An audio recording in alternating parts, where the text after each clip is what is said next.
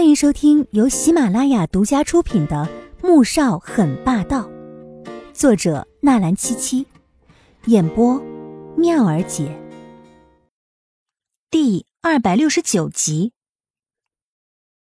突然，穆萧寒的手机响了，季如锦从男人怀中坐起来，这才发现自己的裤子还扔在一边，一张俏脸又红起来，伸手正要去拿。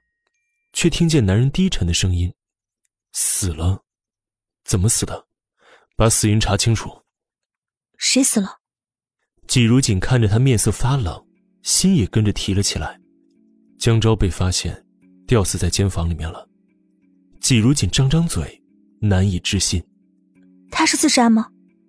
目前看来是自杀的，具体死因要做过尸检之后才清楚。穆萧寒没想到千防万防。江昭还是死了，现在他这一死，幕后黑手就更难揪出来了。季如锦没有想太多，但是江昭这么一死，很多事情便无处可查了。那杨素芳呢？他不知道幕后黑手吗？他自从知道岳父根本没死，就神志不清了，现在关在精神病院里面呢。疯了？怎么会这么巧？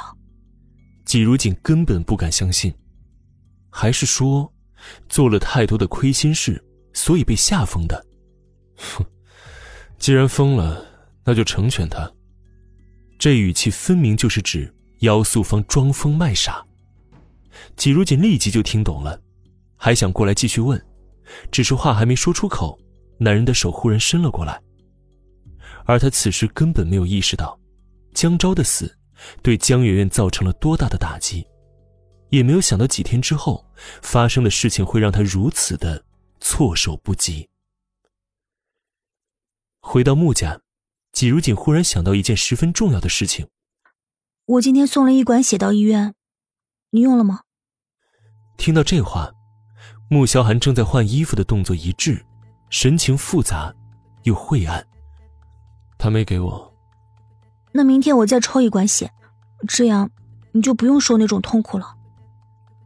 季如锦想到上个月，穆萧寒在食屋里面痛苦的吼叫，就心痛又胆颤。好。穆萧寒说完，抱着季如锦便走进浴室了。江昭被监禁，原来的副市长王庆生成了新任的市长，而之前在江昭手上卡着好几个的城市规划项目。也因为新市长的上任而被提了起来。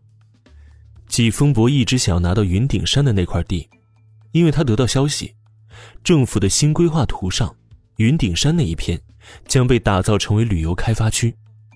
如果那块地买下来盖个楼盘，将会绝对抢手。然而，盯着云顶山上那块地的还有穆氏。穆氏自从穆萧寒上任，涉及地产行业。便是势不可挡，加上资金雄厚，凡是被他们看上的项目就没有竞不下标的。季风伯想拿到这块就得先把穆氏这个最强的对手打败。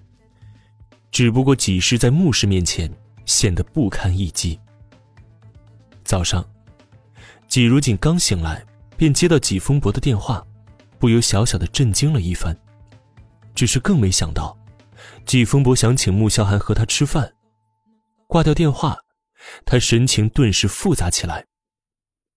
穆萧寒从浴室出来，看到小女人在发呆，便走过去，将她圈进怀中，吻了吻。怎么了？刚才我养父打电话过来，说很久没有见过我，想请我们吃个饭。可是，我怎么觉得，他主要是想请你吃饭？季如锦的神情有些严肃，现在有关季家的一切，他都本能的反感和排斥，所以并不想再和几家有任何接触。穆萧寒挑挑眉，眼底闪过了一道暗芒，哼，那就去啊。可是我总觉得，他找你肯定没有好事。去看看不就知道了。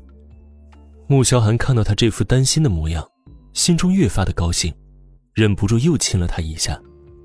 中午，穆萧寒和季如锦到了约定好的饭店。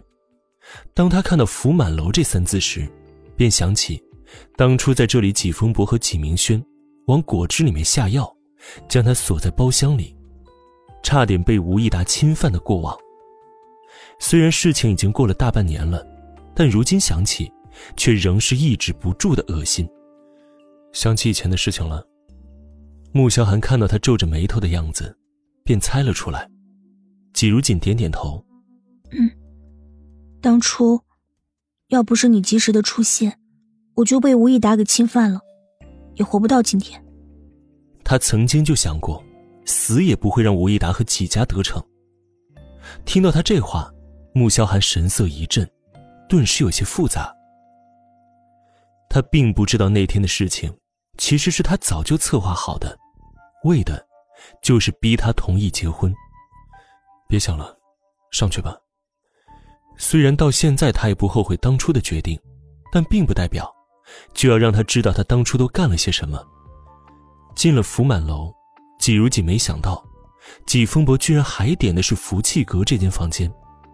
但想想也不奇怪，整个福满楼里面最好的包间就是福气阁了，一个房间用餐，一个房间休闲。